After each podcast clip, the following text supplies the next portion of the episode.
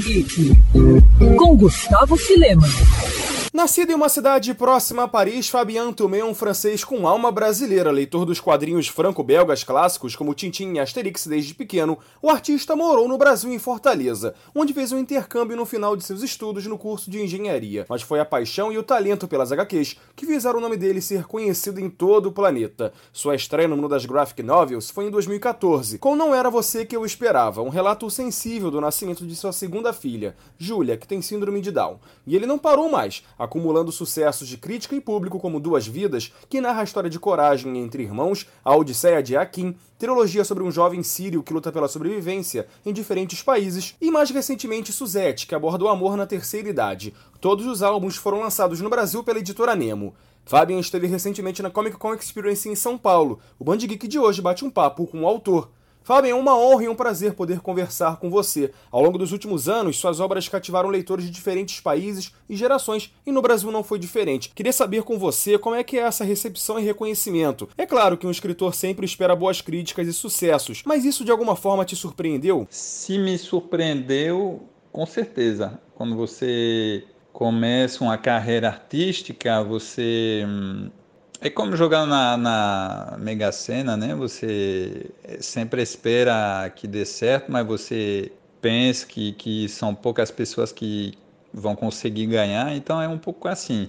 Você começa, já o fato de poder é, ser publicado, de ter a oportunidade de trabalhar numa coisa que você gosta é uma sorte. Então, o, o que vem depois é um, uma coisa um pouco inesperada. Então, é claro que me surpreendeu e foi logo no primeiro livro, o que é uma coisa ainda mais surpreendente. E, de uma certa forma, eu, eu tenho, tenho, consciência de, de, dessa sorte, né, de ter dado certo logo do, do primeiro livro. Então, é isso. Além de obras com um sentido mais autobiográfico, você também lançou livros e quadrinhos que abordam relatos de outras pessoas e, claro, também ficção. Como é que é esse processo de produção dos livros? Você tem alguma fórmula para separar o real do irreal? É, como é o processo? Eu acho que cada livro é um processo diferente, porque já o, o a temática, o ângulo é diferente, tem autobiografia, tem ficção, tem reportagem, então já em si o a, a, maneira de contar é diferente, então cada livro é um, uma nova maneira de, de trabalhar. A, a ficção você tem a liberdade total, que é uma facilidade e uma dificuldade, porque tem que escolher qual o caminho que você quer pegar. Já no livro baseado em fatos reais, você tem uma linha que você vai acompanhar e você vai ter que, que contar essa linha. Então, então é isso. E se tem uma fórmula, não tem fórmula. É, eu estou evoluindo de livro em livro. Mesmo a ficção, por exemplo, vamos falar de Duas Vidas, que foi uma ficção, e Suzette, que foi outra ficção, a maneira de escrever foi diferente, porque com o passar do tempo eu vou evoluindo na minha, na minha maneira de trabalhar, no conhecimento que eu tenho de escritura, de roteiro.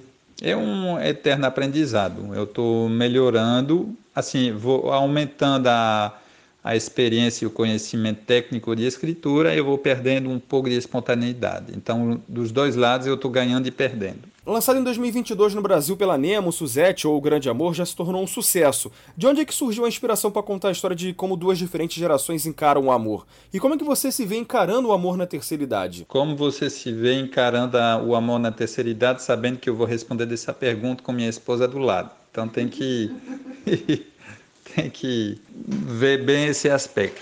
É, como foi essa ideia? Então, essa ideia veio porque eu notei que em duas gerações a maneira de viver o casal mudou muito. A geração dos nossos avós, a, a gente começava casando com uma pessoa e mesmo se não estava dando certo, a gente tinha que aguentar até o fim da vida.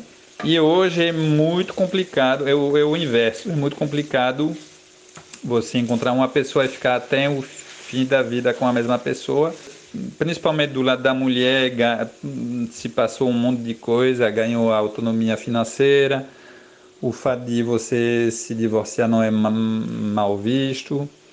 É, também a infidelidade, que era muito masculina, passou a ser feminina, que é uma coisa boa, eu acho. Então, então foi a partir daí que eu comecei a, a raciocinar a história.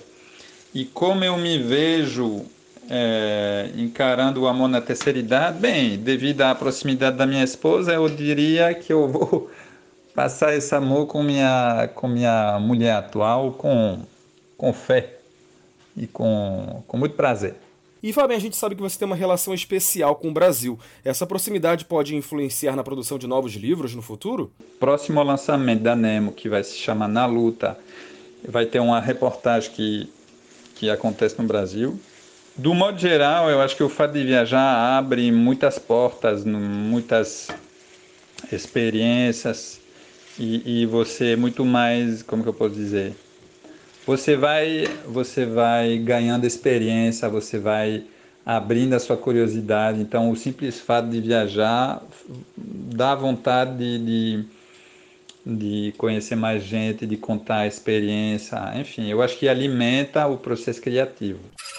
Quer ouvir essa coluna novamente? É só procurar nas plataformas de streaming de áudio. Conheça mais dos podcasts da Mandirinhos FM Rio.